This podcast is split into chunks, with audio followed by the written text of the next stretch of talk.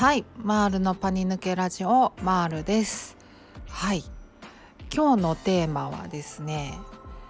きっかけ作りっていう話をしようかなと思います。まあ認知行動療法認知行動療法ってもうなんかもう耳にタコができるよっていうぐらいまああの連呼してるんでやらなきゃみたいな。なんかプレッシャーになっってしまってる人ももしかしたらいるかもなとか思ってまあねそれをちょっとあの取り繕うわけじゃないですけどあの認知行動療法ってねそのきっかけがやっぱり大変なんですよね。やり始めるきっかけというかやっぱりあの最初はまあできることからやっていくにしてもあのそれにしてもやっぱり大変ですからで徐々に徐々にこうねあのレベルアップというかステップアップしていかないといけないから、まあ、していかないといけないっていうわけじゃなくて、まあ、必然的に、まあ、そういう形にはなるんですけどでもこうそうしていかなきゃとか思うとやっぱりプレッシャーになっちゃってやっぱ最初の一歩を踏み出すのがやっぱり大変なんじゃないかなと思うんですよね。で私自身はこの間そのあのいろいろねその期間を割り出してみたんですよ前回のあの配信にでも話したんですけどその発作起きてからどれぐらいであのお散歩始めたかとかどれぐらいであの一番最初のパイット始めたかとかなんかいろいろ期間を思い出して割り出してみたんですね。いやそしたらあの、まあ、最初に発作を起こしたのは電車の中だったんですけどでその後にねあのちょっと長めの旅行をしたんですよ。2週間ぐらいの、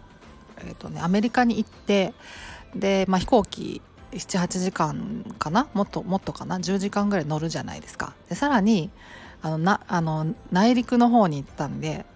さらに国際線国あ国内線に乗って何時間かみたいなところまで行ったりしたから、まあ、移動がすごかったんですよね。そうでそのその旅そういう旅行をまあ毎年なかな楽しみにしててやってたんですけどで、まあ、発作を起こす前から予約してたから結婚したんですよね。うん、でその発作を起こしたのはもう仕事行きたくない病だと思ってたから最初あのもう旅行なんて本当にストレス発散だし本当に楽しみにしてる旅行だしそそこで発作とか起きるはずないと思って行ってるんで。まあ、案の定起きまくったんですよね。飛行機とかもう行く先々で移動中とかホテルの中とか。もうとにかく発作起こしまくった2週間だったんですよ。でももう大変だった寝れなかったのもあるし大変だったっていうのもあるけどそれよりも何よりも精神的にめちゃくちゃショックでねなんか本当に息抜きのための旅行でもう本当に生きがいみたいに思ってる旅行なのにそれで発作起きちゃったらもう今後どうしたらいいのみたいな思っちゃったんですよね。で帰ってきてすごいショックだったのもあってで最初はだから発作を起こしたのが電車の中だったから電車だけで発作を起こしてたんですけどなんかもうあらゆるところで発作起きるようになっちゃってそれ以来もう家の中でも発作起きるようになっちゃってってなっちゃったんですね。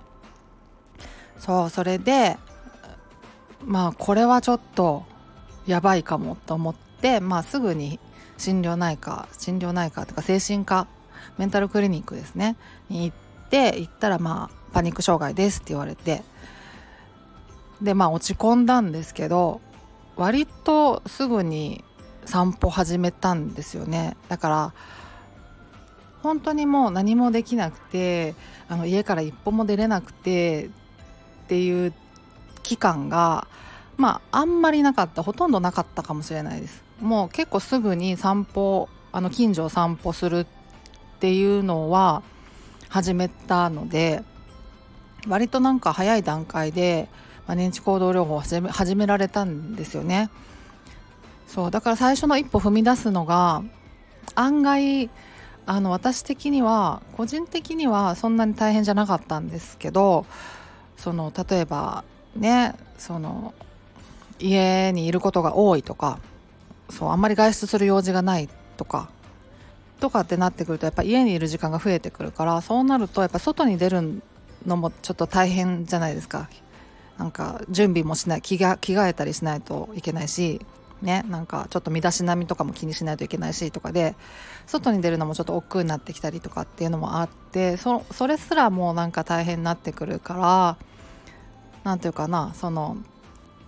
何もこうできない時間が長ければ長いほどやっぱり最初の一歩を踏み出すの大変だと思うんですよね。うん、だからそのきっかけをどう作るか最初の一歩をどう踏み出すか最初の一歩を何を最初の一歩とするのかみたいなのって本当に個人差あるからあのこれをしろあれをしろっていう風にあに他人が言えることじゃなかったりすると思うんですよ。うん、だからね。あの外に出るのも怖いっていう段階の人もおそらくいると思うんですね。私も一番最初はそうだったんでそうだからそのそのその人にとって最初の一歩って何なのかって考えた時にもう外に出ること以前に例えばその朝起きて顔洗って服を着替えてちょっと掃除をしてみるとか。それが最初の一歩になるかもしれないしちょっとね寝る前にストレッチしてみるとか。それが最初の一歩になるかもしれないしでお風呂とか入るのも億劫ですよね。なんかお風呂でも発作あの予期不安とか感じたりとか私も最初はしてたんで足湯とかでさえドキドキドキドキしちゃって途中でやめたやめたりとか最初はそんな感じだったからお風呂とかも大変だからそのもう頑張ってお風呂入ってみるとかそれが最初の一歩になるかもしれないしまあそれ本当に人それぞれですよね。うん、だからお散歩いいですよって散々なんか勧めといてなんなんですけどお散歩ももう大変だっていうもう怖い。外に出るのも本当になんか億劫だっていうような人は家の中でなんかできること何か探してみる。それを最初の一歩にしてみる。みたいな。それがあの認知行動療法を始めるきっかけになってくれると思うんです。うん、それその最初の一歩がちょっとずつちょっとずつこうね積み重なってあの外に出れるようになってきてでお散歩できるようになってきてっていう風になってくると思うんでうんあの本当人によって様々なんでねあの人がこれしてるから真似しようとかっていうのもまあそれも大事なことではあるけど自分にとっての第一歩って何なのかっていうのを、まあ、ちゃんと考えてみて